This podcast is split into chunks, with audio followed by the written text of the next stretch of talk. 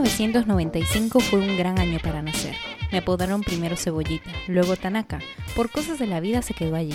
Más arquipeña que peruana, latina, orgullosa de mis orígenes y de mi comida, curiosa del mundo y de la vida.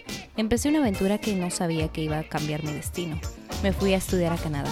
Allí en medio de la blanca nieve me enamoré perdidamente, sin pensar en las consecuencias. Cursilerías, me dije. Esa no soy yo, me pasó por mi cabeza.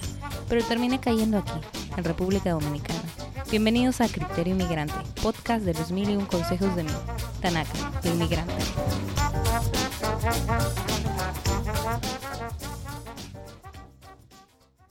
Bienvenidos a un nuevo episodio de su podcast Criterio Inmigrante. El día de hoy estoy con un creador de contenido y profesor viviendo en el país que tiene un ambiente místico y, bueno, ¿por qué no decirlo histórico?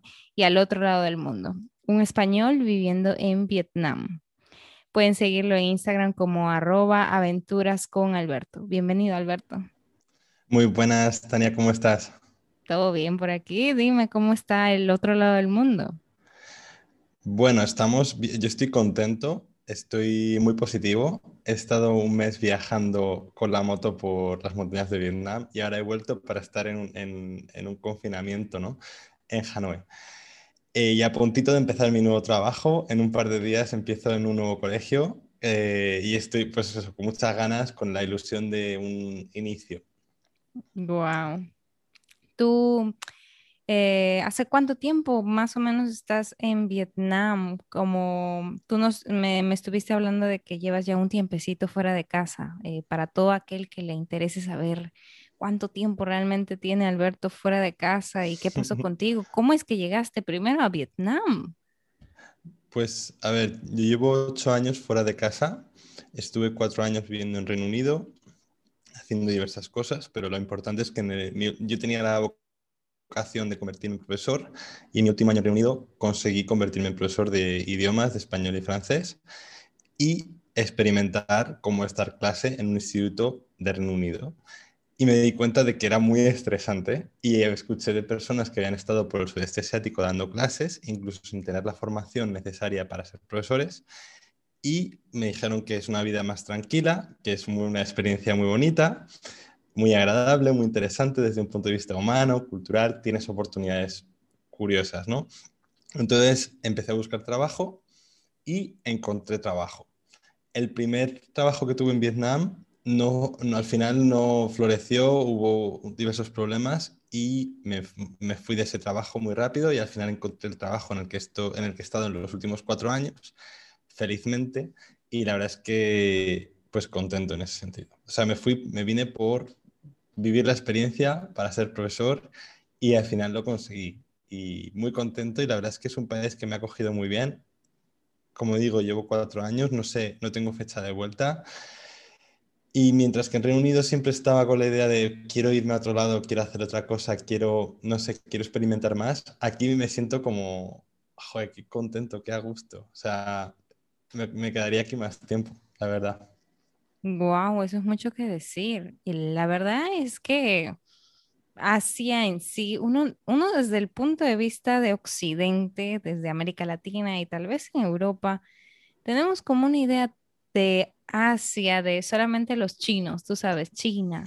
Y creo que mucha gente debe de empezar como que a romper ese tipo de muro eh, que tenemos sobre la cultura asiática, porque oye, hay más, hay más países más que China, está Vietnam, está Singapur, está Japón, está Corea del Sur, está Tailandia, está, hay muchos países que ni siquiera llegan a las noticias eh, latinoamericanas, europeas. Entonces, ¿tú qué, tú qué antes sabías sobre Vietnam eh, antes de inmigrar? A ver, eh, yo había escuchado el tema, bueno, como todo el mundo, ¿no? Había escuchado el tema de la guerra, había escuchado, pues, pues bueno, lo que había habido una guerra aquí, que había, no sabía ni, no tenía mucha idea de cómo había sido la guerra, ni de por qué. O sea, yo sabía que había habido una guerra por las películas de Estados Unidos y tal, y ya está. Y no tenía mucha idea ni siquiera de la historia detrás de esa guerra. Em, y una vez me decidí a venirme para acá, lo que sí sabía es que era un país en general bastante seguro y que la gente era bastante amigable. y que, bueno, pues que era un país muy bonito. Y ya está. O sea, no tenía más idea que eso. Me vine muy poco informado, no sabía ni qué había que ver a nivel turístico, ni... Bueno, no sé, vine bastante poco informado, es decir. Pero bueno, eso me permitió descubrir el país de primera mano y sin prejuicios, la verdad. Em, y el país, en cuanto, o sea, en cuanto al tema de la guerra, pues bueno, eso ya fue hace muchos años. La verdad es que no se aprecia, o sea, se ven los museos, se ven, eh, se pueden ver artefactos de esa época, se pueden ver eh, lugares dedicados a conmemorar esa época, pero verdaderamente eso forma parte del pasado. La guerra acabó en 1975, con lo cual hace ya casi 50 años. Y eh, el país es un país completamente diferente al de esa época y he de decir que lo que sí que acertaron es que la gente es muy amigable y que es muy acogedora. Y yo de decir desde aquí, desde un primer momento, que me he sentido muy, muy, muy bien recibido en este país, en comparación, por ejemplo, con, con, Inglaterra. O sea, aquí yo me he sentido, he sentido que ha sido mucho más fácil adaptarme. Dicen que los vietnamitas son como los latinos de, de Asia. O sea, son gente muy agradable, muy amigable, que le gusta tomarte una, tomarse una cerveza, tomarse un café, que mm, sonríen mucho, que son un poco, poco pillos, ¿sabes? Te hablan así en plan y a veces te, te, te gastan como bromas, ¿no? Eh, es sorprendente, es sorprendente verdaderamente que gente de Asia, yo no los imaginaba como son. O sea, yo me pensaba que en Asia todos iban a ser medio modositos, medio calladitos, así muy jajaja. Y, y no, la gente en este país, la verdad es que me ha sorprendido muchísimo para bien. O sea, para bien y, y para muy bien, la verdad. Wow, y es un país completamente diferente, como tú dijiste, pero se recuperó bastante rápido de una guerra que acaba de terminar. O sea, fue como que el vietnamita me parece que es una persona muy aguerrida, muy trabajadora, como que siempre, eh, creo que yo vi una entrevista tuya que le hacías a varias personas de, de España que decían que las mujeres de allá les daban como que ese, no sé qué tienen las mujeres vietnamitas, pero al parecer son muy, muy trabajadoras. Y pues, ¿tú qué me puedes decir acerca también de la personalidad del vietnamita? Ellos cómo son en ese tipo de aspectos de su vida, en el trabajo, sociales, como familia. ¿Tuviste algo que te llamó la atención? Eh, vale, sí. Se diría que son gente muy trabajadora, muy amigable y muy cercana, y eso es lo bonito. Después vamos a lo negativo, digamos, ¿no? que es lo, más, lo que a lo mejor más interesa. Y en lo negativo, por ejemplo, diría que tienen dificultades para decir que no. Em, muchas veces tienes que interpretar el, el no más que recibirlo de manera directa. Y una vez llevas en el país un tiempo, entiendes cuando te están diciendo que no sin decirte que no. O sea, decirte en plan, bueno, ya veremos, o decirte, jajaja, ja, ja, ok, jajaja. Ja, ¿Sabes? Como que cuando no muestran un entusiasmo muy firme, significa que, bueno, ¿sabes? Sin más. Um, después, ah, después, interesante también, pese a que son gente bastante emocional y les ves escuchando, o sea, cantando canciones de amor y de cara, ¿sabes? Eh, aquí es muy típico el karaoke, ¿no? Entonces les ves ahí en plan, ¡ah! ah de vez en cuando. Em, incluso andando por la calle, les ves en su casa dándolo todo, cantando. Después, para el tema de los afectos y de, las, de la cercanía a las otras personas, pues a veces, bueno, llama la atención que no, no tienen muestras de afectos ni público ni muchas veces en privado. En plan, entre las parejas en privado sí, pero me quiero, decir, por ejemplo, las familias no se abrazan. Em, no es algo llamativo que muchas veces no saben muy bien expresarse con el cuerpo, diría. No lo tienen muy a flor de piel. El, por ejemplo, nosotros, joder, somos gente, la gente hispana, ¿no? Somos muy cercanos, tenemos a abrazarnos, a besarnos, tal, eh, con los amigos, con la familia ellos muchas veces siempre mantienen las distancias. Es algo, es algo llamativo. Les cuesta romper las distancias.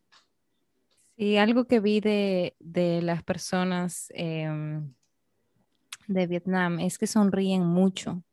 Y tal vez eh, en lo que leí, era sobre que, o sea, sonriendo también. Por eso mismo, a veces te dicen que no sonriendo y es como que esa sonrisa de, "Ay, ya quiero que te vayas, por O sea, favor. Eh, ¿Pasa? O sea, me refiero a... sí, sí, sí. Y, y de, o sea, y te quiero decir, no dicen que no y tampoco te muestran sentimientos negativos. Necesitan tener como muchísima confianza contigo para decirte estoy triste o para decirte no me está gustando esto. O sea, yo te digo que, por ejemplo, yo he Mm, tenido a mi cargo em, profesores vietnamitas, ¿vale? Yo era jefe de asignatura durante, fui jefe de asignatura durante tres años y tuve algunos profesores vietnamitas a mi cargo. Y hubo ocasiones en las que yo les, les eché la bronca. O sea, decir, joder, algunos, ¿sabes? Decir, esto está muy mal, esto, como, ¿sabes? Es decir, esto tienes que cambiar tal. Un poco de, decirle, joder, despierta, ¿no? Y la persona estarlo recibiendo como si le estuviera diciendo que su cumpleaños y felicidades. O sea, estarme así, ah, ok, ah, ja, ja, ok, ok, lo entiendo. ja, ja". ¿Sabes qué decir? ¿Sabes? Eh, Probablemente, o sea, no sé cómo se estaría sintiendo. Yo supongo que dentro se estaría sintiendo un poco mal porque yo le estaba echando, ¿sabes? Le estaba diciendo que, que había cosas que tenía que cambiar, ¿no? Pero no me mostraba esos sentimientos, mostraba una sonrisa. Y creo que probablemente eso sea la razón por la que sonríe tanto, porque es la emoción, es la emoción estándar a la que van cuando no saben ¿Qué hacer? muy bien qué hacer o cómo, o cómo mostrarse. Están, están contentos y tienen las, o sea, es como una especie de máscara, yo creo. Que está, o sea, no sé, creo que está bien y permite a la sociedad funcionar y permite que la gente, permite reducir los conflictos también, permite reducir las, o sea, te quiero decir, hay menos, yo diría que hay menos peleitas entre gente, ¿sabes? Porque son más políticamente correctos y digamos más corteses porque muchas veces no muestran sus verdaderos sentimientos. Pero al mismo tiempo es una, lo convierte en una sociedad muy positiva, muy agradable y, y bueno, yo qué sé, es una, es una, es una diferencia Es una diferencia cultural tremenda. Aquí, en, la- o sea, como tú lo has dicho, en Latinoamérica, pues creo que somos muy, muy distintos. Em, ahí tú ves a la persona que le- a la que no le caíste ya mirándote de reojo y viéndote de no sé dónde, y diciéndote no sé qué. O sea, la gente em, culturalmente aquí, pues sí que tiene, no tiene muro de contención. O sea, hay gente que ni siquiera tiene filtro. Sí, sí, no, no, no, por supuesto, sí, sí. En- en- yo creo que en el mundo hispano tus sentimientos son muy importantes y son algo que se tienen que mostrar casi siempre. Y t- es como que tienes que dejar evidencia de tus sentimientos, que quede claro cómo te sientes, ¿no? Mientras que aquí muchas veces eh, eso no, no ocurre. También pasa que, a ver, también hay enemistades entre gente y también se, o sea, la gente nota cuando hay sintonía con unas personas y, no- y no- o si hay sintonía con alguien o no lo hay. Te quiero decir, no es que no, que no, se muestren los sentimientos en lo absoluto, pero sí es cierto que se evita mostrar sentimientos negativos, sobre todo. Y también iba a decir otra cosa, hay como mucho respeto al superior, ¿de acuerdo? Entonces, em, yo creo que, por ejemplo, la figura del padre o la figura del jefe son figuras que no se cuestionan y tienden a ser como muy, eh, ¿cómo diría? Pues no diría serviles, no es la palabra, pero quizás como muy respetuosos hacia la figura de autoridad. Como que les va a costar cuestionar una decisión que tomas, les va a hacer una crítica constructiva incluso. O sea, yo me acuerdo que mm, yo pasaba cuestionarios a mis, a mis profesores para que me dijeran, joder, pues cosas que yo podía mejorar como, como jefe de asignatura o cosas, yo qué sé. Y es que todo era perfecto, siempre todo era, o la respuesta, no, no- tenían que firmar con su nombre ni nada, o era una cuestión de, pero, pero aún así es como que mm, les cuesta mucho cuestionar la autoridad. Y yo eso lo he visto para conmigo y yo también lo he visto que he tenido problemas en el centro, he pedido que se produjeran cambios que requerían que instancias más altas reaccionaran y tomaran decisiones diferentes y, he visto, y me he encontrado obstáculos. A veces para resolver problemas, ese, ese respeto a la autoridad a veces es un obstáculo, diría. Ese punto, por ejemplo, creo que yo lo he visto repetirse en, también en Corea, en Japón y, y en Singapur, eh, que diferentes personas dicen eso mismo, de que para hacer algo eh, se tiene que mover, pero mucha cosa para que llegue la persona de la autoridad que pueda decidir y tomar esa decisión y después ya empieza a hacerse. Eso es como que mucha burocracia realmente. pero creo que hasta cierto punto, ah, yo estoy de acuerdo con algo que dijo alguien aquí de, em, cómo uno trata también a los superiores en diferentes idiomas. Eh, por ejemplo, el inglés es muy eh, informal en ese sentido, el francés es, más o menos, mm, bueno, eh, más respetuoso con las, con, las demás personas. El coreano de igual modo, porque tiene diferentes tipos de tiempos y diferente forma de decir algo para una persona mayor, una persona de tu tamaño y una persona menor a ti. Entonces, ese mismo, ese mismo, esa misma escala existe en el idioma vietnamita. Sí, sí, sí, exactamente, sí. O sea, hay un montón de maneras de decir yo y de decir tú, dependiendo de la edad y dependiendo de, tu sexo. Entonces, em, y es interesante que en muchos casos utilizan las palabras que se refieren a, los miembros de tu familia. O sea, por ejemplo, una persona de la edad de tu padre le llamas, le, utilizas la misma palabra que para decir padre. Eh, o para una persona de, ¿sabes? Un hermano, a una persona que puede ser tu hermano mayor le llamas hermano mayor. Entonces sí que hay, hay pronombres que se utilizan para, para referirte a cada, a cada miembro de la sociedad, sea por encima o sea por abajo. Por ejemplo, la, la manera de decir sí no es igual si te refieres a alguien de estatus superior que si te refieres a alguien de estatus inferior. Es decir, tienes dos palabras diferentes y, bueno, pues la gente lo utiliza, la gente habla de manera diferente a una persona que se considera en una escala superior a alguien que se considera en una escala inferior. Y esto, pues eso, la edad y la posición son muy importantes. Sí, eso es algo que, que trasciende el mundo asiático. Y, curiosamente también, eh, no sé, si me acaba de ocurrir, en las relaciones de pareja, normalmente el chico es más mayor que la chica, ¿no? Entonces utilizan no, o sea, eso es bastante común. Entonces utilizan esos pronombres de ang como el chico mayor y em la chica menor, pero hay otros pronombres cuando la chica es mayor y cuando el chico es menor.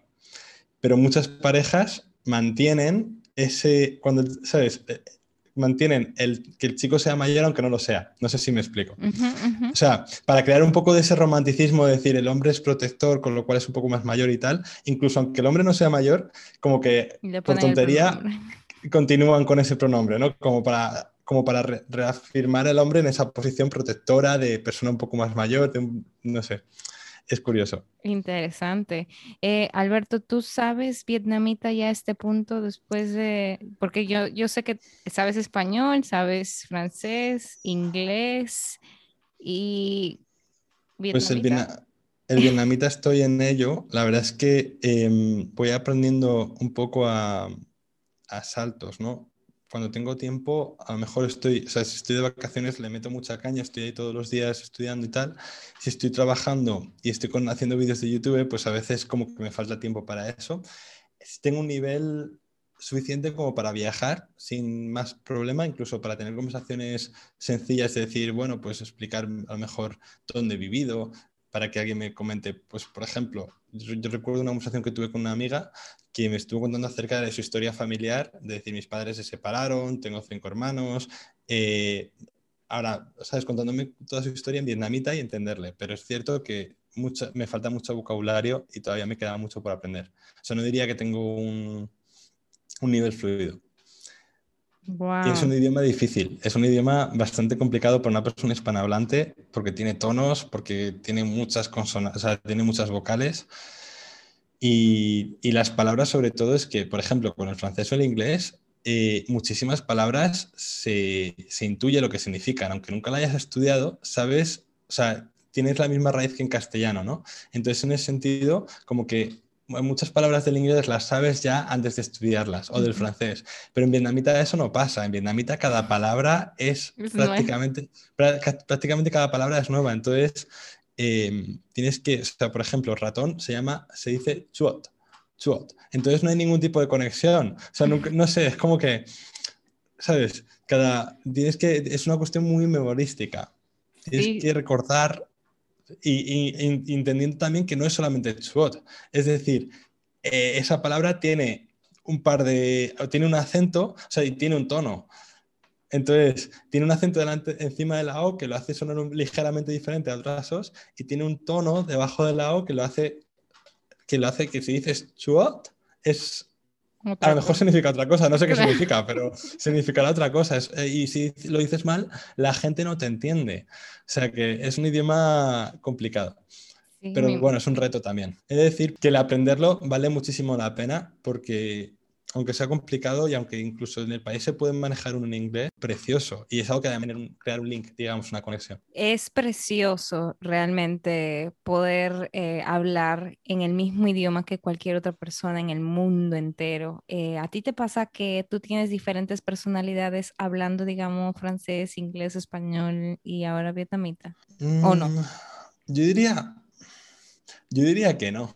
Sea, a ver, ligeramente probablemente te, te expresas con un, con un aire diferente, ¿no? O sea, porque el idioma suena diferente. Entonces, quizás en, en, mi propio idioma, pues a lo mejor tiendo a, estar, a ser más tranquilo, más relajado, a lo mejor más, sí, a lo mejor más sonriente incluso. Y quizás en inglés sea más, no sé, más serio, más a lo mejor más analítico, no lo sé, quizás algo, pero diría que poco, porque al final, no sé, yo diría que no, que no, son, no son cambios radicales, aunque sí que existe, digamos, que hablas con un acento diferente, hablas con un, no sé, tienes como un aire personal diferente. Mm, sí. No sé, si, no, sé si, tiene sentido lo que estoy diciendo. Absolutamente, te entiendo. Eh, no es porque yo hable mil y un idiomas tampoco, pero creo que es algo que mucha gente aquí también en el podcast lo ha estado viendo. Eh, sí, el tono implica muchas cosas, eh, inclusive hablando tan solo español. Una cosa es yo hablar con una amiga donde estamos gritando y estamos súper alegres y tal, y otra cosa es en el trabajo. Otra cosa es en un ambiente familiar y otra cosa es en tal vez en otro tipo de circunstancia. Mi personalidad tiene ciertos rasgos en ciertas situaciones que unos ven y otros no ven dependiendo de la situación. Igual creo que pasa en, el caso de que una persona hable diferentes idiomas, que pues sí tratas de esconder o tal vez supongo que la timidez al principio de, aprender un idioma, me, imagino. ¿Tú qué ves? ¿Tú, ¿Tú enseñas el, eh, idiomas en, en Vietnam?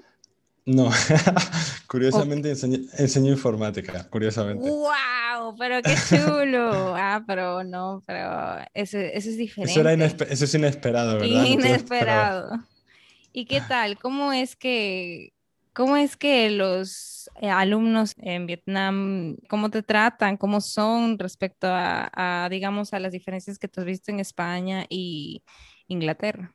Bueno, en general son chavales, em, son, a ver, los niños son niños en todas partes del mundo. Entonces hay cosas típicas que se dan en una clase y se dan aquí, seguro que se dan en Perú, se dan en Estados Unidos, se dan en África, ¿sabes? Que los niños son un poco pillos, quieren divertirse, a veces hablan los unos con los otros, a veces son un poco vagos y no hacen las tareas. Eso es universal. O sea, eso no hay otra.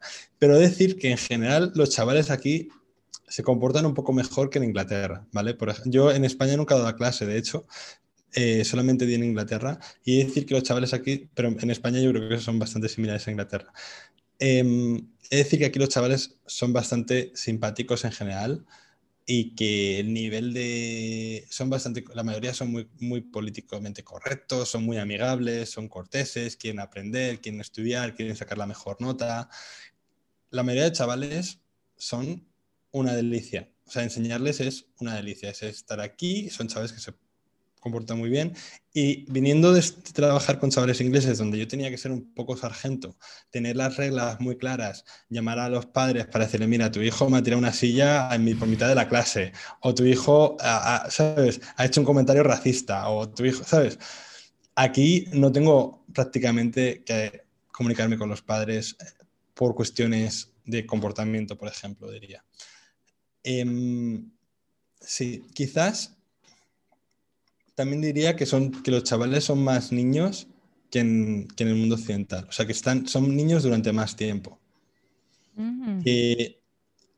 quizás muestran comportamientos de personas más jóvenes y que comportamientos más, o sea, que son chavales a lo mejor más preocupados por jugar entre sí, por eh, participar en esto, hacer un baile, aprender a hacer no sé qué, que a lo mejor estarse tirando fotos para Insta, bueno, a lo mejor también lo hacen, pero no sé, como que yo notaba que en Inglaterra yo estaba enseñando chavales a lo mejor de, de 10, 12 años y, y estaban ya con cuestiones de pareja, con ¿sabes? Con, eh, peleándose, como intentando aparentar, que si soy un tipo duro, que si no sé qué, ¿sabes? Hay comportamientos que se ven típicamente en chavales más mayores. Y aquí yo noto que, bueno, pues esa niñez la conservan.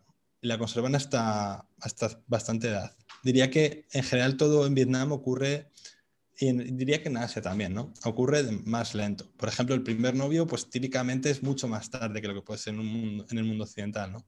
En plan, pues aquí con 16 años, ¿a dónde vas? Normalmente, ¿sabes? Aquí con 16 años no tienen, no, nadie ha besado a nadie, todo el mundo está completamente eh, puro y, y, todo va más despacio. Entonces, eso es algo que, bueno, yo creo que es algo que está bien, es algo interesante. Sí, es definitivamente, yo eh, soy pro de defender la infancia hasta donde se pueda, porque mira, el mundo ya está bastante caótico allá afuera como para que tú quieras, no sé, ser adulto antes de tiempo. Yo no, Ah, yo me acuerdo que cuando yo era adolescente también era como que déjame em, traer el maquillaje al colegio, déjame pintarme las uñas, porque uno quiere pues como que, sí, crecer más rápido. Eso es lo que un muchacho de, de la secundaria quiere. Pero creo que al final, después de todo, mira, yo no soy tan vieja, pero lo que he aprendido hasta ahora es que no vale la pena ser el cool del colegio ni ni, aparentar con nadie en, la adolescencia, porque al final, o sea, al final, a pesar de la edad que tú tengas al salir del colegio, a pesar de que te saques buenas o malas notas, a pesar de que te digan, te buleen, lo que, lo que te hagan en el colegio, como salgas, la vida se vive después de, en la universidad inclusive después uno empieza como que a ver el mundo real y te das cuenta, pues eso, las notas a mí no me llevan a ningún lado. La verdad es que lo que me enseñaron en casa es lo que me lleva a algún lado. Es eso. Cierto, y yo creo que al final lo importante es haber disfrutado el tiempo que has estado en el colegio. Creo que se, que se disfruta mucho, mucho más em, jugando con los amigos, haciendo bromas y, yéndote por ahí de excursión y haciendo cosas así, que aparentando que eres un tipo o una tipa muy cool y, ¿sabes? Creo que al final eso mancha un poco. Creo que es normal porque está la, sobre todo ahora con las redes sociales, con como que no, no, no hay filtro, ¿no? Como que las personas hacen a, a, a ver unos modelos muy específicos, ¿no? No sé creo que está guay que la gente siga siendo joven todo el tiempo posible y que, y que bueno, pues que las cosas van pasando a su debido momento y que no hay que ir con prisa, la verdad. Hay que ir con ganas de disfrutar cada instante, cada momento. No está tanto pensando, ah, voy a aparentar esto o lo otro. Sí. Absolutamente, vivir la etapa que uno tiene que vivir y, y ser feliz con lo que uno tiene en ese momento. Em, tú, ah, ya hablamos de las diferencias de, del colegio, de la educación, etcétera. ¿Tú podrías decirnos algo acerca de las costumbres vietnamitas, la comida, su vestimenta y tal vez, quién sabe, el deporte que practican por allá, por ese lado del mundo? Los vietnamitas comen comida que te imaginarías en Asia, digamos. Es algo, o sea, comen, comen lo que te imaginas. ¿Qué comen? Pues mucho arroz y comen carnes, verduras, etcétera, ¿no? Y muchos noodles también. Normalmente el típico desayuno vietnamita son una, una sopa de noodles, ¿vale? Que puede tener carne, puede tener pescado, puede tener un huevo, puede, o sea, tiene que tener algo de proteína, digamos.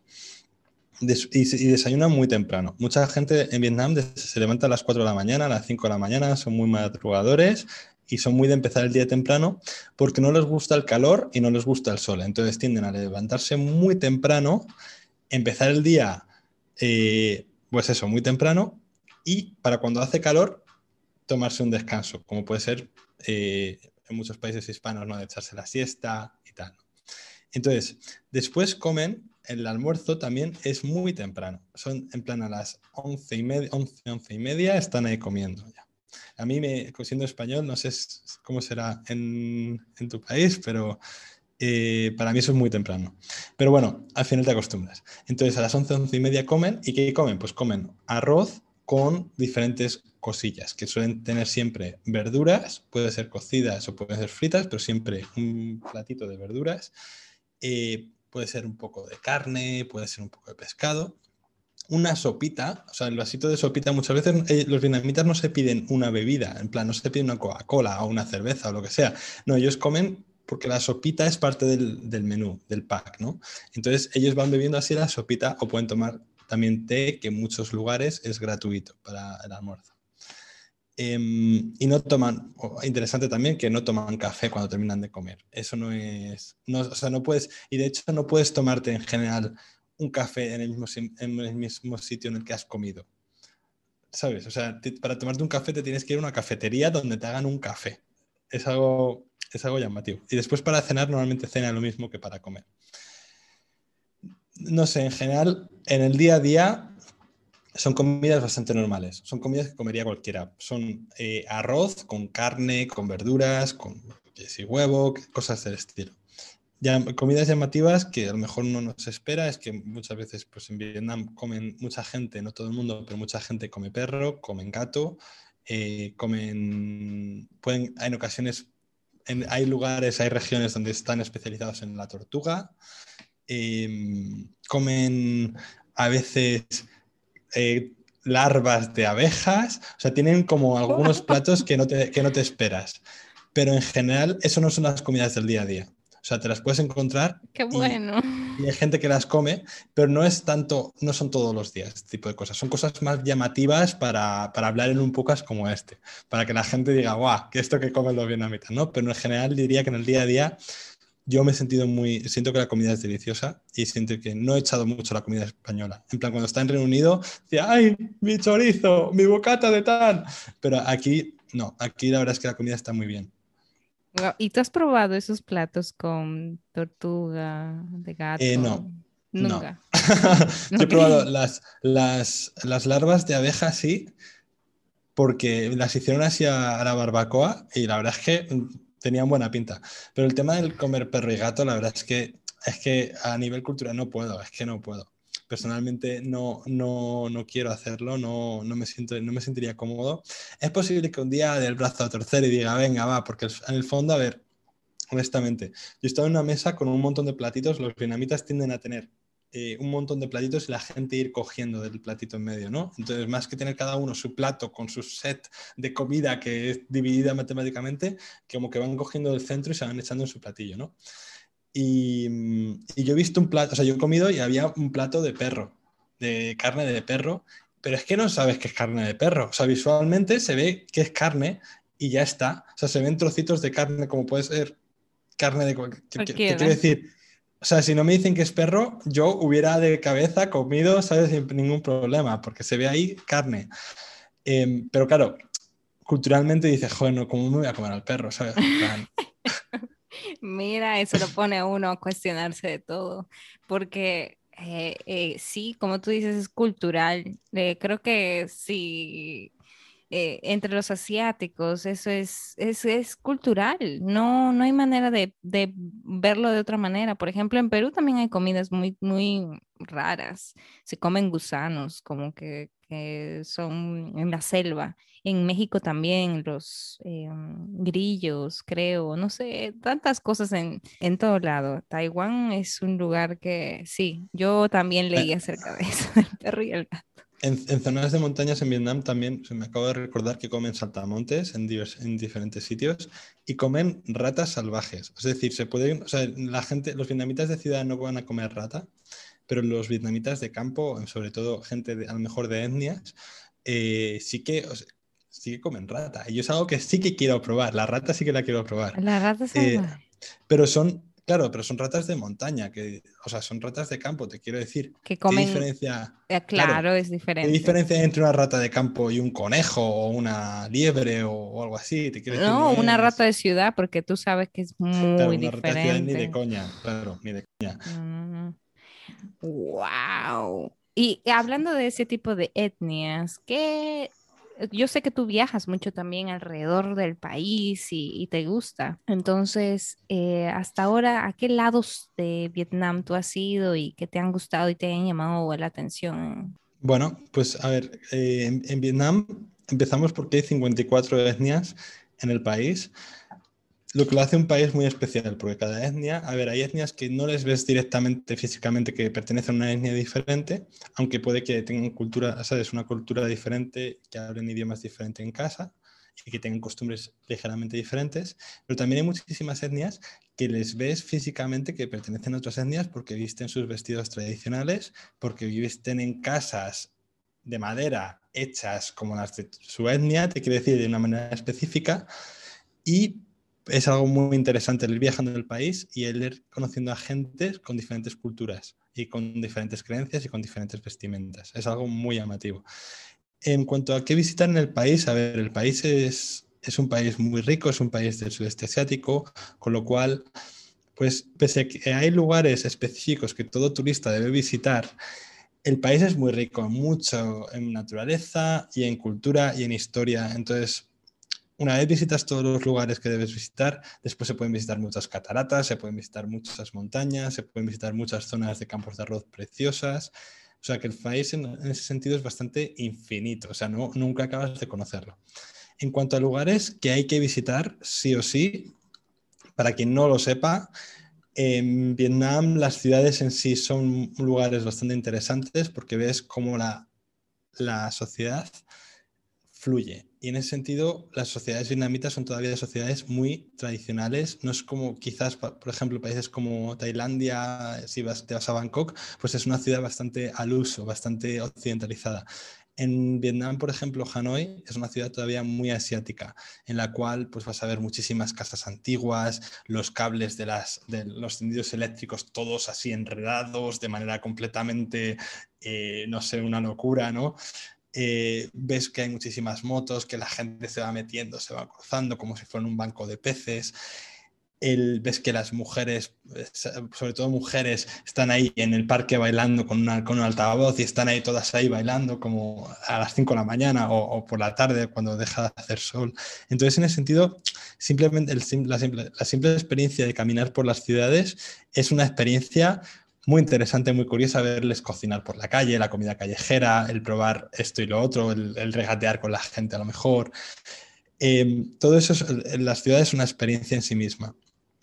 Después, eh, Vietnam tiene una de las siete maravillas naturales del mundo, que es eh, la Bahía de Jalón, que es un sitio al que vas, puedes ir por un día o por un par de días, eh, en un tour en barco, y el paisaje es muy bonito, eh, vas por, la, por el mar y hay un montón de islotes de piedra, de piedra caliza que parece que estás en los Piratas del Caribe, es precioso. Em, y bueno, es, una experiencia muy agradable, visitas alguna cueva, puede que te bañes en alguna playa, es una experiencia muy agradable que pues es el lugar más visitado de Vietnam. Increíble ese lugar, ¿eh? En fotos es lo máximo. Sí, sí, es precioso. La Bahía de Jalón es una pasada. Es una pasada. Y después tienes eh, la zona de las montañas, que bueno, ahí ves diferentes lugares a los que se puede ir. Uno puede ir a Sapa, puede ir a Hassan, a Mukanchai, hay diferentes lugares que es para conocer las etnias y los paisajes de campos de arroz. Em, por ejemplo, Sapa es uno de los lugares más típicos em, que se está volviendo un pelín masificado, la verdad. O sea, yo recomendaría a lo mejor a la gente que sea un poco más aventurera el buscar alternativas en las montañas porque las hay. Por ejemplo, Mukanchai o Hassan son lugares muy bonitos.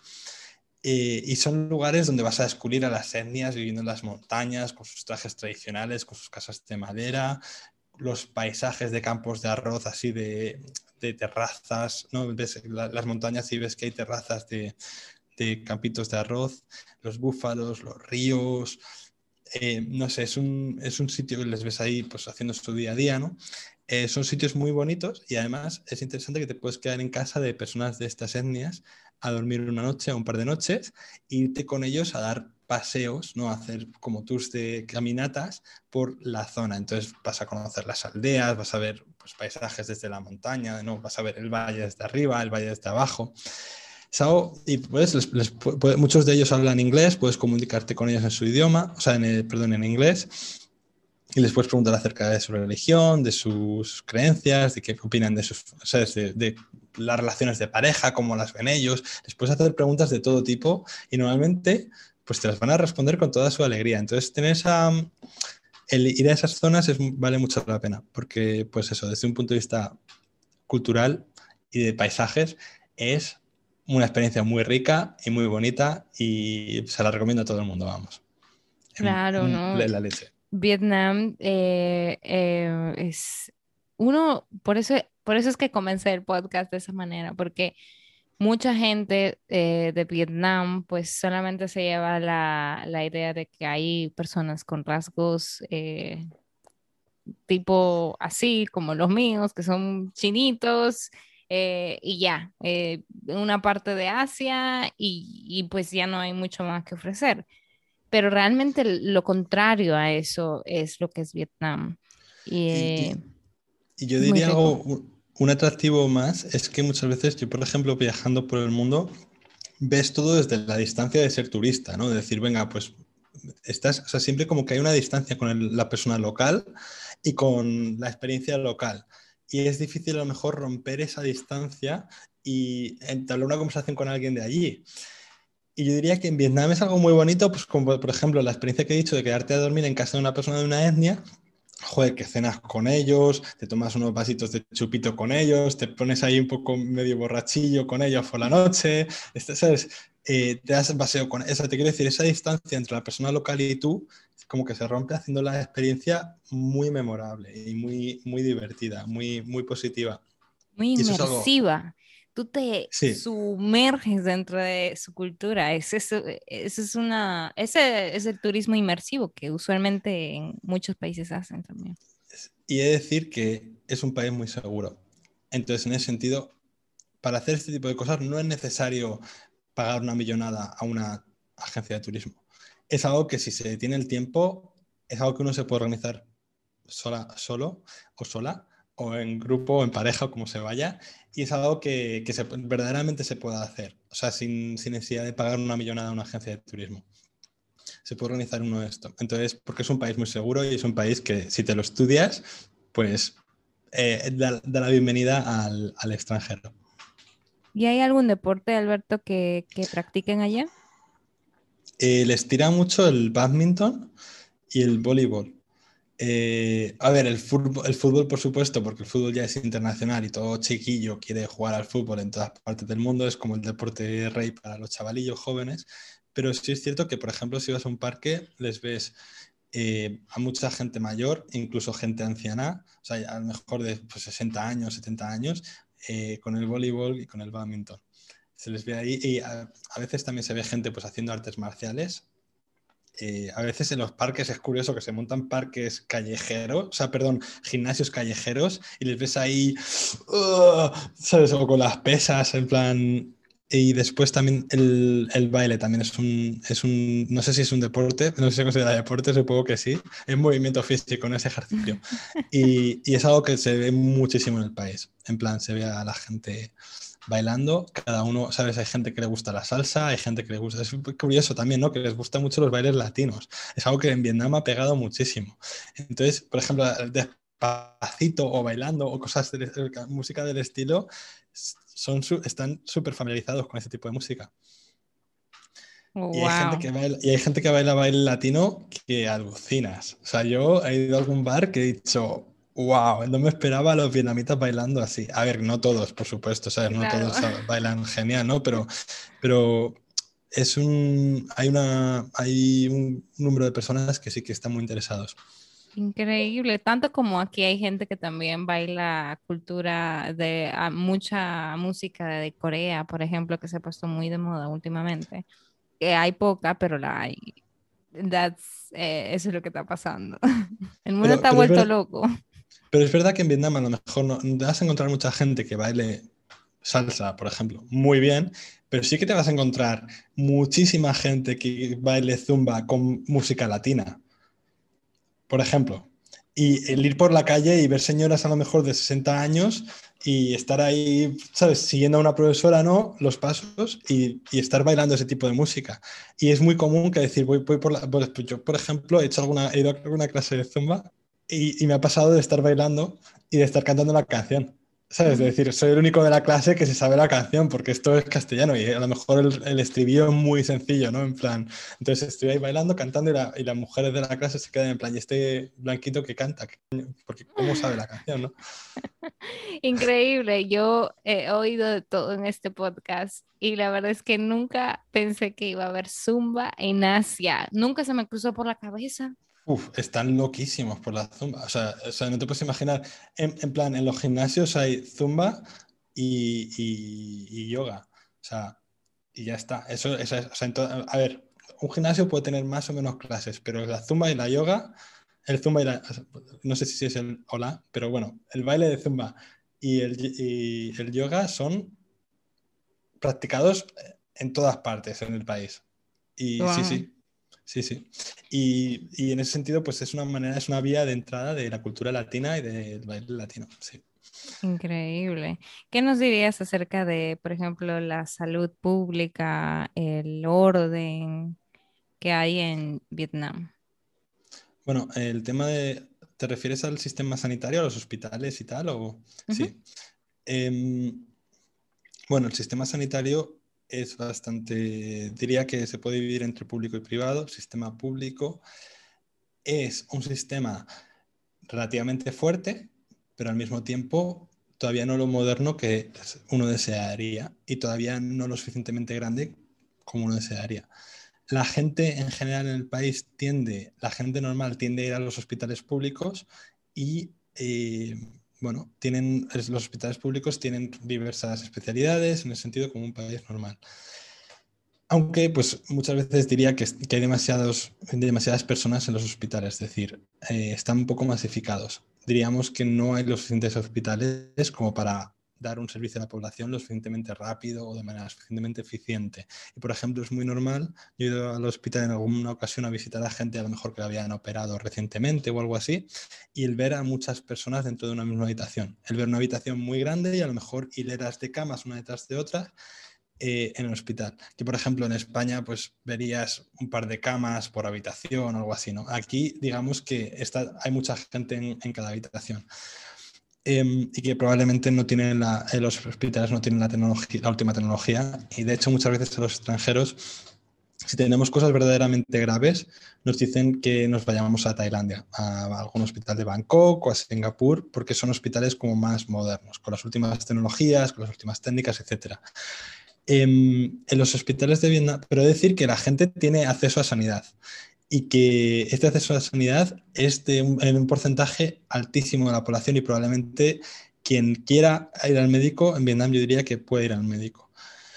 Hay la gente normalmente hay un sistema especie de copago, entonces cada vez que vas tienes que pagar una cantidad, pero esta cantidad suele ser bastante baja y personas de bajos recursos o personas de etnias minoritarias tienen este acceso a sanidad gratuito el tema de las etnias minoritarias es porque las, las, personas de las etnias tienden a no ir al hospital para muchas cosas, tienden a, a solucionarse sus propios problemas y de hecho pues muchas veces hay, mortal, hay, una mortalidad infantil más alta en personas de etnias de las montañas porque tienden a dar a luz en casa en lugar de ir al médico. Entonces el, wow. el gobierno ha puesto la sanidad gratuita para ellos para favorecer que vayan. Igualmente la, la educación. En la educación pública las familias pagan una pequeña cantidad, pero para las personas de etnias minoritarias y de bajos recursos es gratuita, porque se quiere animar a la gente a que utilicen pues, tanto la sanidad como, la educación. Eh, como extranjero, yo tengo un seguro por medio de mi trabajo, entonces en ese sentido, pues normalmente voy a hospitales privados y, son como pueden ser hospitales en cualquier parte del mundo, digamos, hospitales en plan bien, o sea, no sé cómo describirlo. Y normalmente cuando voy como extranjero, como dato práctico, o me mandan con médicos que saben hablar inglés, o tengo, me ponen al lado a un vietnamita que me haga de intérprete en cada, en cada, en, en, durante toda la visita al hospital, digamos. Wow, eso está interesante. Sanidad eh, es bastante barata en comparación con otros países. Por ejemplo, lo que se paga, por, o sea, a lo mejor eh, si pagas 300 euros al año o algo así, tienes una póliza bastante buena de seguro de salud. Em, y, también, y si no tienes seguro, pues a lo mejor una visita al médico en, un hospital privado a lo mejor te sale a 20 dólares o algo así, el sentarte con un médico, el contarle tu problema y, el, y tal. Después si te hace pruebas y tal puede ser más caro, pero por ejemplo yo escucho a gente de Estados Unidos y dicen que la cosa es muchísimo, muchísimo más cara allí, ¿no? En comparación. O sea que la sanidad yo diría que no es, no es extremadamente, ¿sabes? Incluso la sanidad privada no es extremadamente cara. Mm. Eso está, eso no está tan mal. Realmente creo que eh, siempre uno ve cuánto uno puede mejorar en el sistema de, sobre todo de salud después de la pandemia. Han habido tantas quejas alrededor del mundo acerca de todo, de todo esto y todas las consecuencias que han habido en ese ámbito al menos, que ha sido el más importante.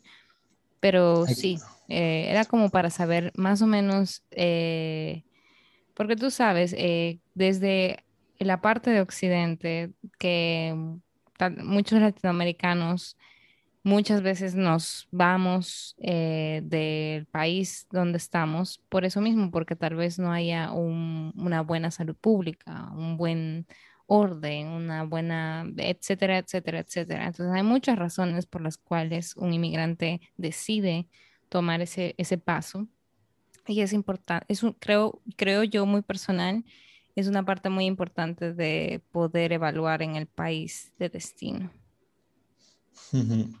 Eh, yo diría una cosa como curiosidad, es el hecho de que mm, eh, Vietnam es consciente que su sistema de salud no es suficiente para la cantidad de gente a la que tiene que servir y que, pues bueno, hay muchas colas, a veces se tiene que esperar y tal, aunque decir que todo el mundo recibe sanidad, recibe atención sanitaria, todo el mundo que necesita, y durante la pandemia, el gobierno de Vietnam, siendo consciente de que su sistema de salud a lo mejor le iba a costar hacer frente a, la pandemia, pues tomó medidas restrictivas de la movilidad muy rápido y fue un, fue un champion. verdaderamente durante... Ahora mismo estamos pasando, digamos, el peor momento de la pandemia, pero durante todo el año pasado hubo menos de 200 fallecidos en el país. Eh, estuvimos muchísimo tiempo con menos de 10.000 casos en el país. O sea, es, un país que la mayor parte de la pandemia lo hemos pasado haciendo vida normal, la verdad. Entonces, porque el gobierno ha tomado medidas muy, muy estratégicas para evitar que se produjeran contagios. Y mientras que en otros países las medidas fuertes de contención de la pandemia se tomaron en los peores momentos, aquí se tomaron cuando surgieron los primeros casos. Y de hecho ahora mismo eh, en Hanoi no sé cuántos casos totales hay, pero probablemente haya menos de 100 casos o haya entre 100 y 200 casos y estamos confinados. O sea, ¿por qué? Porque la estrategia del país ha sido em, hacer que el virus desaparezca y entonces puedes hacer vida normal. No esperar que la situación se vaya de las manos para confinar a la gente, sino decir, bueno, hay, hay un pocos casos, si tomamos las medidas de distanciamiento social ahora, eso va a permitir que no haya ningún caso y que la gente pueda vivir tranquilamente. Y esa ha sido la estrategia que ha, llegado eh, que ha llevado a cabo el país, de decir, bueno, pues aquí hay un brote, lo controlamos, lo aislamos, hacemos que la gente se recupere y una vez todo esté bien, seguimos con la vida normal. Increíble. Eso eh, en varios países de Latinoamérica no, no se ha hecho y si se ha hecho en algún punto, pues porque bueno, tiene mucha similitud. En Vietnam me parece que hay mucha, muchos puestos de trabajo que son, que no son tan de ambulantes, de personas que realmente no tienen un puesto fijo de trabajo, ¿verdad? Me imagino que sí. Sí que lo hay, sí que hay mucha gente que, que sabes, que se mueve. Em, hay gente que trabaja en mercados callejeros, como puede ser en Latinoamérica. Hay Sí, hay, gente, hay mucha construcción también, con lo cual eso implica también moverse mucho por las ciudades y tal. Es cierto que, por ejemplo, eh, la gente viaja muchísimo en moto, entonces en ese sentido, por ejemplo, el transporte público no, no es un problema. O sea, hay, hay autobuses y tal, pero... pero... casi nadie los usa. No, sí, la mayor parte de la gente se mueve por, por las ciudades y tal y por el país en general en, en moto.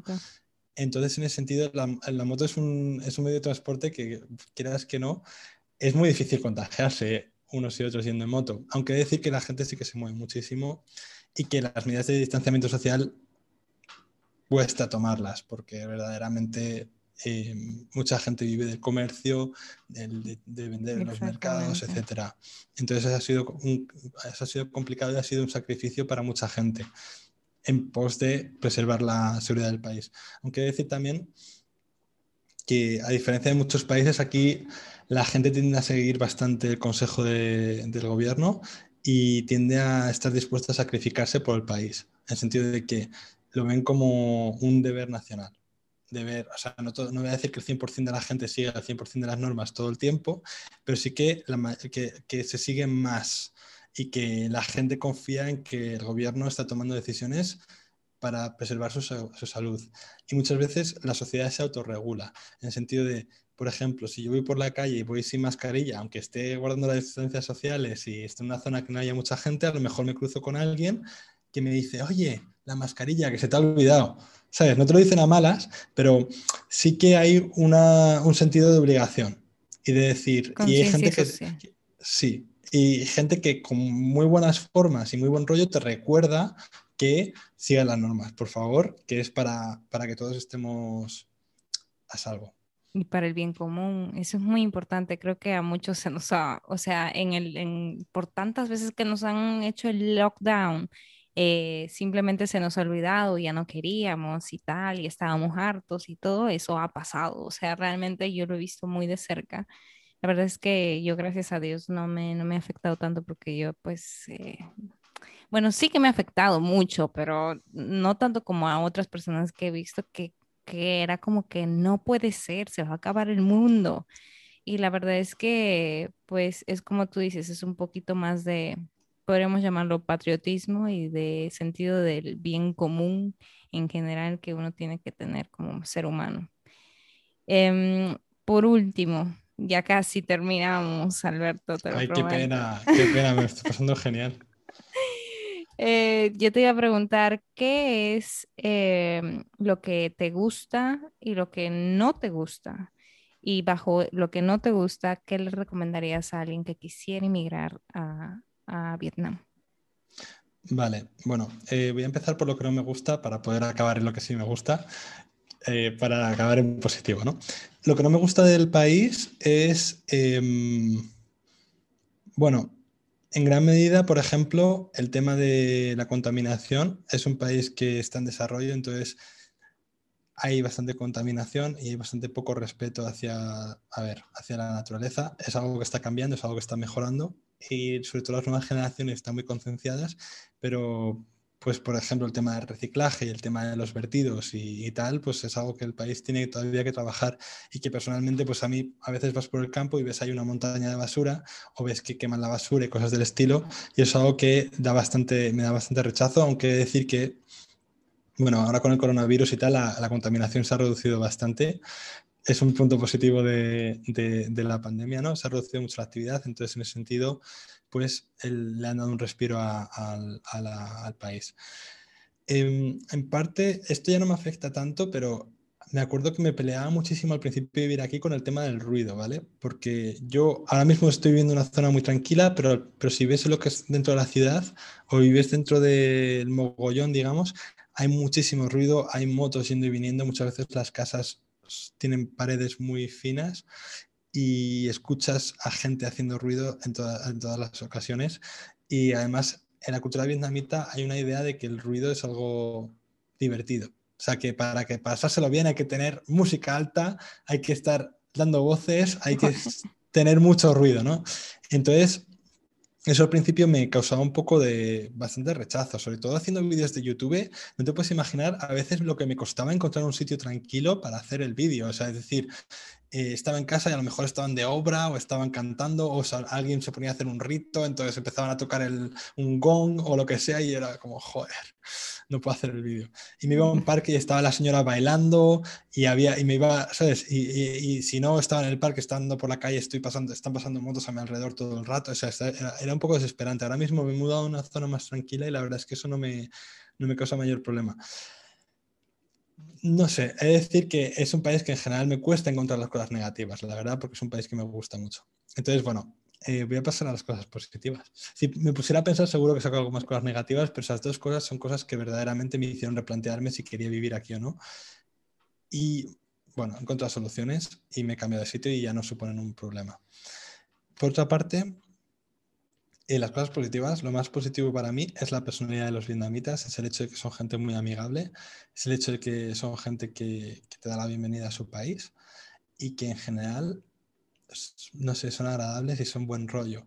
A mí eso me supuesto es algo muy importante, porque por ejemplo en Madrid, de donde yo soy, muchas veces vas andando por la calle y la gente se mira mal, la gente como que te juzga por tu manera de, de vestir a veces, o la gente no sé, como, como que, no sé, con gente que, muchas veces con gente que no conoces, la gente no se trata bien, no se mira bien, no se trata con cariño, no se trata con buen rollo, a, ver, a veces que sí, ¿no? Pero te quiero decir, em, aquí diría que la gente en general, de primeras, lo primero que le sale es una sonrisa, lo primero que le sale es una palabra amable, y para mí eso es muy importante.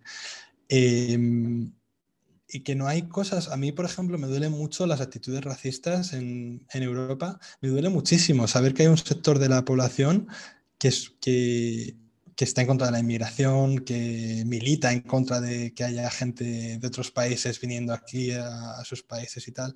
Y eso en, en, Vietnam no se encuentra. Y a mí es algo que la verdad es que me, me produce mucha calma, la verdad. O sea, no es, no es que no haya ningún tipo de racismo, no es que todo sea perfecto, pero sí es cierto que no sé, no hay ese tipo de actitudes de me siento superior y el resto son mierda, digamos. O sea, en ese sentido es algo que a mí me produce mucha, muy buen rollo, la verdad, mucha tranquilidad.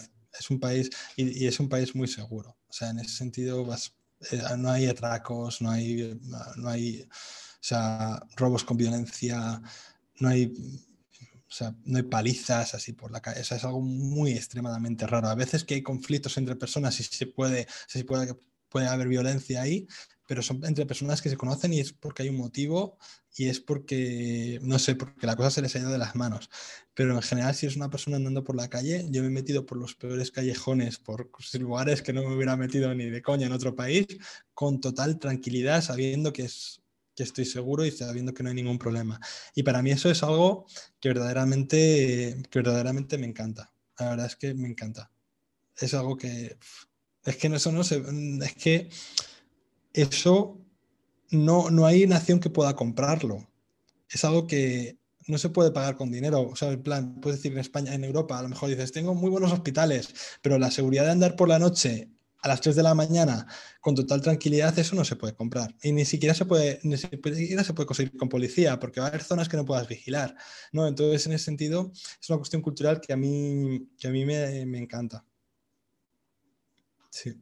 Increíble todo lo que tú estás diciendo ahora. Eh, Creo que eso tiene muy, y por eso es que yo amo Asia, ¿viste? Yo si hubiera, yo creo que en otra vida yo fui, tuve algo de Asia en mi ADN, algo hay ahí que me, que me conecta a, a todo ese lado del mundo. ¿Por qué? Siempre yo he tenido como ese tipo de respeto por la cultura asiática y todo lo que significa y todo lo que está detrás de ella.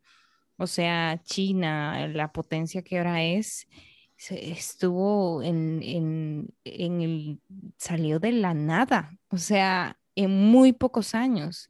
Singapur, Corea, Japón, eh, y tú me hablas de, de Vietnam en el caso de que también la gente es diferente a la de Occidente y eso es más que nada cultural de la historia per se. Tal vez haya un motivo de la guerra allí.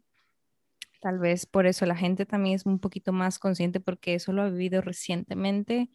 Em, ¿Sabes? si, tú, si, tú les obligas a pelearse, se van a pelear. O sea, son gente que no son unos cobardes. Sea, eso es, eso es absolutamente cierto y en la guerra pelearon tanto hombres como mujeres y, y, y, se ve, o sea, si yo ahora mismo voy a un vietnamita por la calle y le intento hacer algo, esa persona se va a defender, ¿vale? O sea, son gente que no son, no es que digan, no es que sean cobardes ni que sean miedosos, pero en general es que eso no ocurre, la gente no se va agrediendo por la calle, es algo que, que es algo muy importante. O sea, si hablas con vietnamitas te dicen, nosotros, además, les encanta la cultura occidental, les encanta que vengan extranjeros aquí, les encanta el relacionarse con gente de otros países, pero siempre desde el respeto y siempre desde un tratamiento de igualdad. En cuanto te pongas un poco tontito, o sea, te pones tontito con ellos y no les mola nada, o sea, nada. Te van a decir, claro, ven, como igual, ven sin sentirte superior, ven sin... Sí. Y, eso se siente, la verdad. Eso, eso clarito, tú lo sientes. Yo a veces, eh, y eso es difícil porque uno lo ve, uno lo vive como inmigrante, tú sabes, uno cuando pasa esa barrera de ser inmigrante, porque yo te voy a ser muy sincera aquí, eh, Alberto, antes de yo irme de Perú, Perú era todo lo que yo conocía. Perú, dentro de Perú, lastimosamente también hay mucho racismo y hay mucho de que tú vives por tal zona, si tú eres de tal gente y que si tú pareces algo así, pues hay entre la misma gente peruana, hay eso. Y creo que eso también pasa en, en todos los países, es mundial. Pero cuando uno se va y uno ve otra realidad, tú dices, pero yo qué era, o sea, yo me creía o sea, tanto como para decir que yo era de, Júpiter, o sea, no. Y creías que el mundo era, era tu sociedad, o sea, era, a ver, siendo lo único que conoces, es que piensas que todo el planeta va a ser igual, va a ser similar, ¿no? En ese sentido. Y es cierto que sales y dices, joder, hay muchas maneras de ser, hay muchas maneras de vivir. Cada persona es diferente, pero también cada sociedad tiene su personalidad y tiene su clima y tiene su atmósfera, ¿no? Y es, y es bonito el, y experimentando diferentes. Y al final, a ver, ningún país es perfecto. Todos los países yo creo que tienen cosas positivas y cosas negativas, tienen cosas que podrían enseñar a otros países y que podrían aprender de otros países. Y ahí está el que cada uno encuentre su sitio, decir, bueno, qué país tiene los defectos y las virtudes que se, que se adecuan a mi personalidad, ¿no? No sé. Sí, es cierto. Y, también creo que el, el poder viajar permite a los que yo no sé si algún día volveré, pero sí que sé que volver, si vuelvo, voy a poder aportar mucho, en el sentido de que voy a tener un esquema mental diferente. Voy a venir tras haber vivido una serie de experiencias únicas que me, van a permitir hacer cosas un impacto. Si estoy trabajando en educación, pues seré capaz de explicarle las cosas que pueden hacer a los chavales y cómo la gente vive en otros países y yo me juego lo que quieras a que eso va a, va a su interés, porque, joder, es interesante, ¿no? Eh, y después, pues si trabajas en una empresa, pues vas a, vas a traer a, aproximaciones o perspectivas diferentes, a lo mejor resolución de conflictos diferentes, no sé.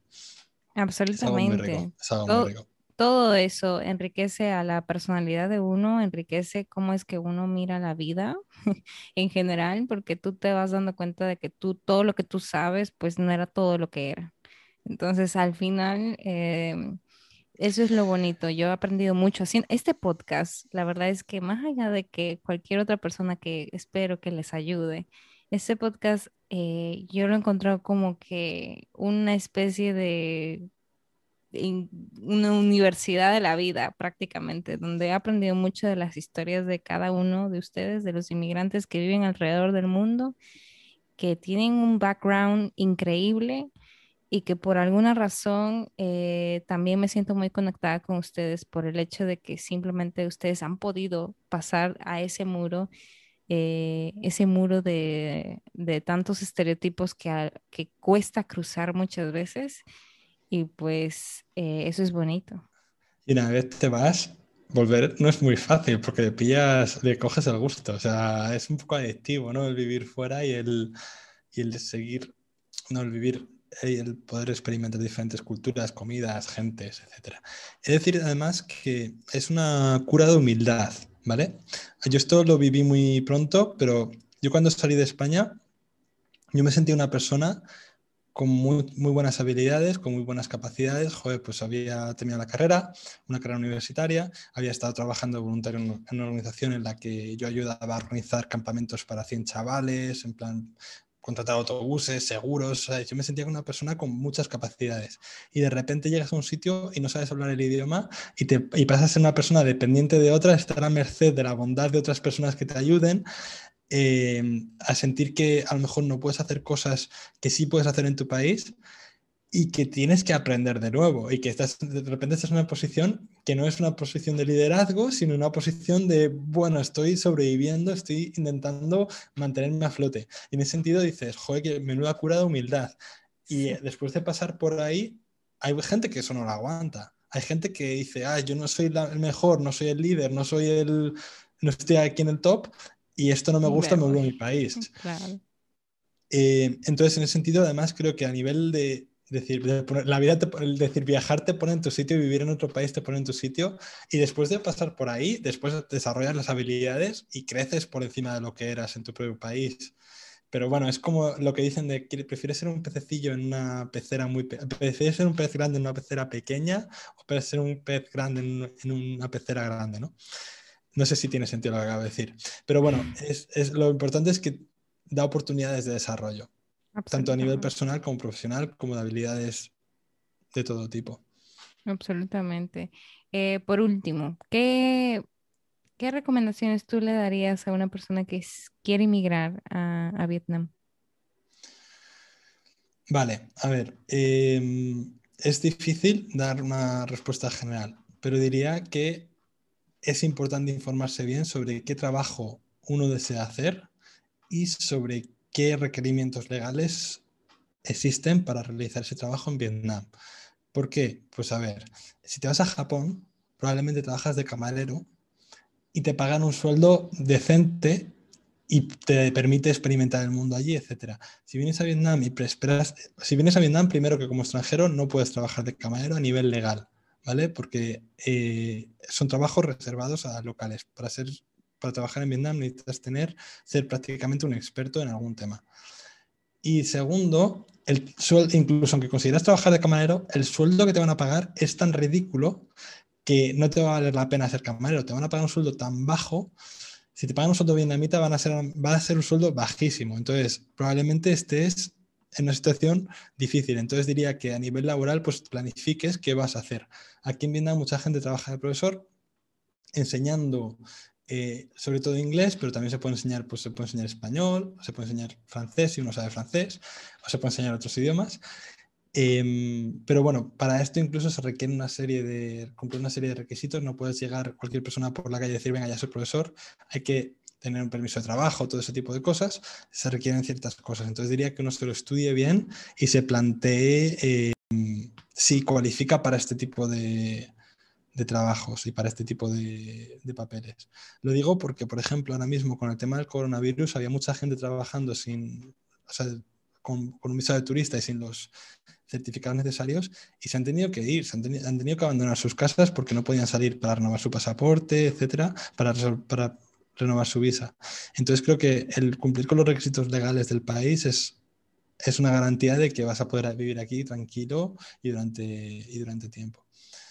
Em, después, diría que hay muchas oportunidades para, em, si empresas de tu país operan en Vietnam o empresas occidentales operan en Vietnam, hay muchas veces que buscan personas para mandarles a Vietnam a ocupar puestos aquí. Entonces, en ese sentido, diría que es una de las mejores maneras de venir, porque normalmente este tipo de empresas te van a pagar un sueldazo y, y te van a permitir una vida muy cómoda y te van a resolver todo el tema legal, ¿sabes?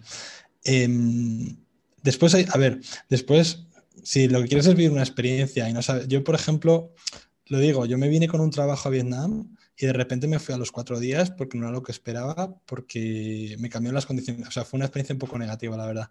Pero bueno, eh, me fui a los cuatro días, me vi a los cuatro días sin trabajo a 13.000 kilómetros de mi país y... Qué difícil. Entonces, en ese sentido, joder, pues te puedes ver y te puedes buscar trabajo y puedes decir, venga, voy a ver si funciona y si no me pego unas vacaciones y me vuelvo. O sea, o sea, puedes venir también así, y tampoco es un país muy caro. Te quiero decir, puedes venir tres meses, vivir aquí probablemente de manera muy barata y ver si encuentras algo que te cuadra para ti. Y si lo encuentras, pues bienvenido sea. Y si no, menudo viaje, te vas pegado. ¿Sabes? Yo creo que es la mejor actitud. Claro que sí. Yo, em, bueno, yo tenía eh, como la pregunta, ¿tú conoces a mucha gente de España ya en Vietnam? No muchas, somos, o sea, de gente de España, pues no sé si tenemos como mil, mil quinientos en todo el país, algo así. No se sabe exactamente porque hay gente que está de alta en la embajada y gente que no, pero no hay mucha gente española, la verdad. Hay muchísima gente anglosajona, o sea, hay gente de Estados Unidos, gente de, Reino Unido, australianos también hay bastantes, sudafricanos hay muchísimos, porque la enseñanza de inglés paga muy bien, la verdad. Em, y españoles hay menos, Después, si juntas españoles y latinoamericanos, pues sí que hay una, hay una comunidad, pero diría que tampoco es inmensa. No es una comunidad grandísima.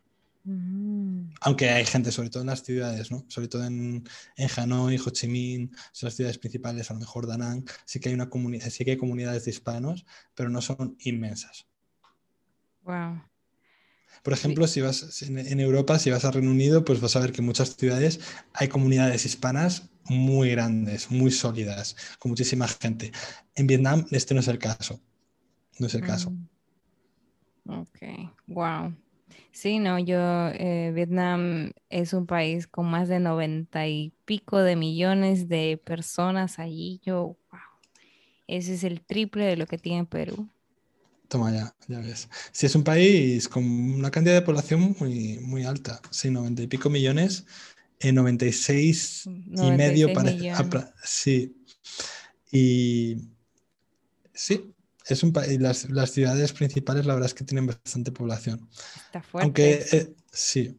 Es decir, que también si te vas un poco alejado del centro, la densidad de población es más pequeña. O sea, yo, por ejemplo, donde estoy viendo ahora, estoy como a 4 kilómetros de lo que es el centro y, y vivo en un sitio que es como un poco aldea, ¿sabes? Como recuerda un poco, no es, una, no es aldea aldea, pero recuerda un poco a la gente cuando viene a mi barrio, la gente, incluso gente de, de la ciudad, que dicen, ah, es como mi pueblo esto un poco, las casas así pequeñas, tal, las casas conja, tienen, tienen así sus huertas y tal, ¿no? O sea, que a lo mejor, aunque sea una ciudad, un sitio muy poblado, es, también se pueden encontrar sitios no muy lejos, ¿no? Con calma y... Pacíficos.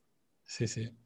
Wow, increíble, Alberto. La verdad es que ha sido un gusto tenerte aquí el día de hoy. Eh, yo espero que, que, la gente que esté interesada en viajar a alguna parte de, de, Asia pueda llegar a ver este video, pueda llegar a escuchar este episodio para que vean y amplíen un poquito más su panorama y tal vez elegir Vietnam como su futuro destino. Y la verdad es que gracias, gracias por todas las las respuestas que nos has dado aquí han sido muy, muy informativas y pues han sido mucho, mucho mejor de lo que yo esperaba realmente. Gracias. ha, sido, ha sido un placer estar aquí. La verdad es que eh, me encanta hablar de Vietnam, me encanta compartir mis conocimientos y es un país que me gusta mucho, por eso al final tengo un canal de YouTube ¿no? acerca de, de Vietnam y la verdad es que un placer hablar contigo, ha sido, tu podcast ha sido muy agradable. Creo que tienes un tono de voz muy, muy bonito. Eres una chavala muy positiva, muy sonriente y, consigues crear un clima, un clima de intimidad y de reflexión dentro del podcast y de curiosidad que, que vale muchísimo la pena. O sea, yo, eh, yo soy fan de tu podcast y, lo, y por supuesto, eh, suscrito y lo, y lo, recomiendo. O sea que muchísimas gracias, Por, por invitarme. La verdad, ha sido muy agradable.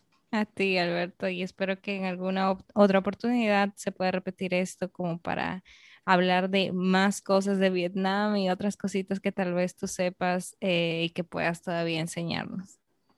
Por supuesto, yo estoy disponible. Te enviaré un mensaje así con temas que a lo mejor pudiéramos tratar y, y espero que sea un hasta pronto. Claro que sí. Bueno, ya chicos, ustedes saben, eh, pueden seguir a Alberto como arroba aventuras con Alberto en YouTube y en Instagram. Él está en todos lados con ese, con ese user, así que pueden ir por ahí y darle una chequeadita. Eh, bueno, Alberto, ha sido un gustazo. Nos vemos pronto entonces. Muy bien, un placer. Hasta la próxima.